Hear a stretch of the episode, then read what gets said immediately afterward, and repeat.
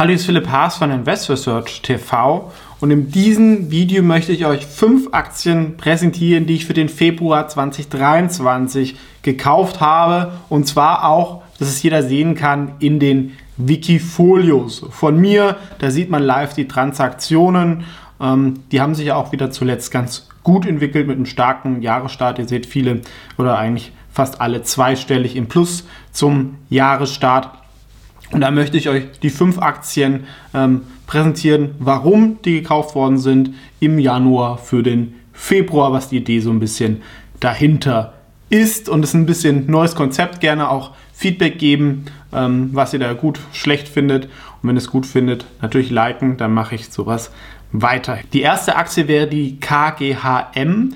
Das ist ein Top 10 Kupferproduzent und Top 3 Silberproduzent in der Welt. Das Besondere ist, dass sie in Europa sitzen, in Polen und dadurch ein bisschen weniger diese typischen Minenthemen haben, ähm, sind auch ziemlich günstig bewertet, was auch daran liegt, dass halt der polnische Staat da auch nah dran ist. Das ist sicherlich auch nicht so die äh, sauberste Firma, ähm, aber ähm, jetzt, wo China sich wieder eröffnet und wenn es vielleicht mal einen Wiederaufbau in der Ukraine gibt, dann wird man sehr, sehr viel Kupfer dort brauchen und natürlich auch die erneuerbaren Energien, diese Umstellung unserer Energiewirtschaft, das braucht sowohl Silber als auch Kupfer. Also eigentlich ist die Firma dadurch gut positioniert. Im letzten Jahr ähm, fast KGV um die 5. Die Schätzungen fürs nächste Jahr sind ähm, eher konservativ, ja, weil ich glaube, der Kupferpreis, der hat sich ja ähm, ganz gut erholt, wie wir hier sehen. Und ich glaube, die Schätzungen basieren noch ein bisschen mehr, als der ein bisschen niedriger war.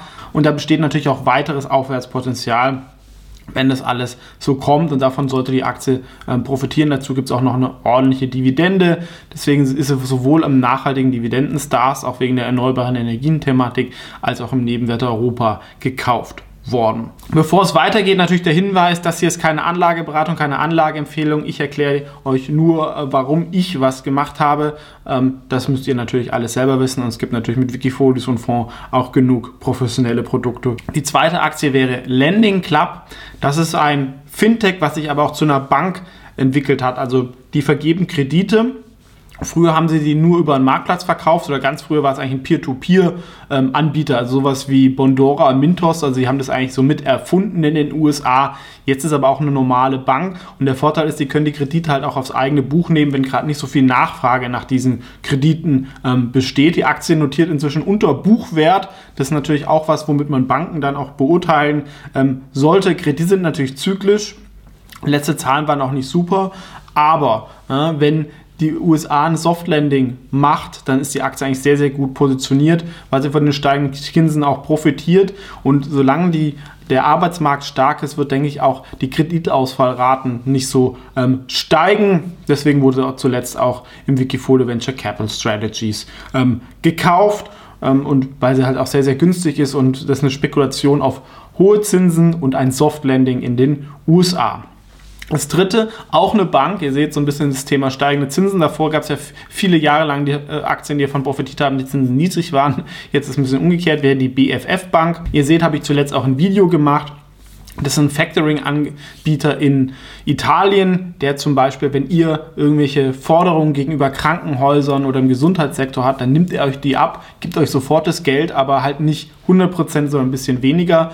Und mit Zinsen verdienen sie da A mehr, B sind sie eine Bank, davon profitieren sie und C ähm, steigt natürlich auch die Nachfrage nach solchen Factoring-Dienstleistungen, wenn ein bisschen mehr Unsicherheit ähm, im Markt ist. Ihr seht auch eine fast zweistellige Rendite, je nachdem, auf welches Jahr man rechnet vom Momentum auch gut.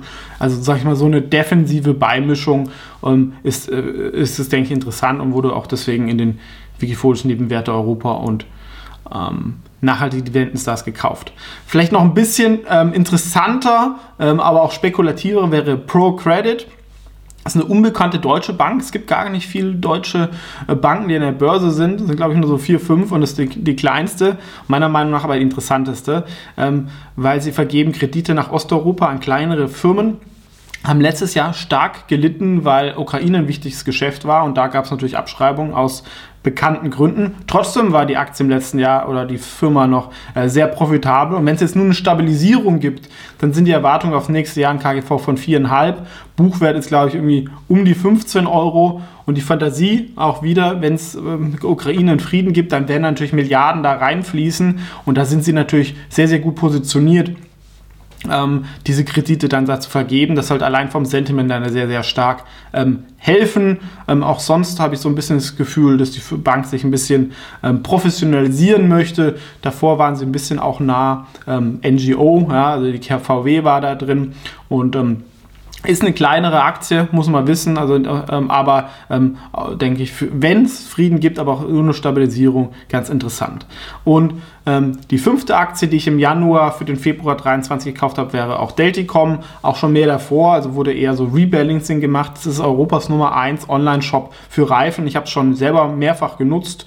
Erfahrung war gut, funktioniert, man kann ein bisschen was sparen. Also ich, ich bestelle online meinen Reifen, wähle dann die Vertragswerkstatt in meiner Umgebung aus und äh, auch den Termin und muss sich dann um nichts mehr kümmern. Weil oft, wenn ich in den Laden äh, reingehe beim Kfz-Werkstatt, ähm, dann kriege ich dann natürlich höhere Preise und so habe ich dann einen Preisvergleich. Da gibt es durchaus ähm, sehr große Preisunterschiede. Aktie ist wie viel E-Commerce extrem runtergekommen.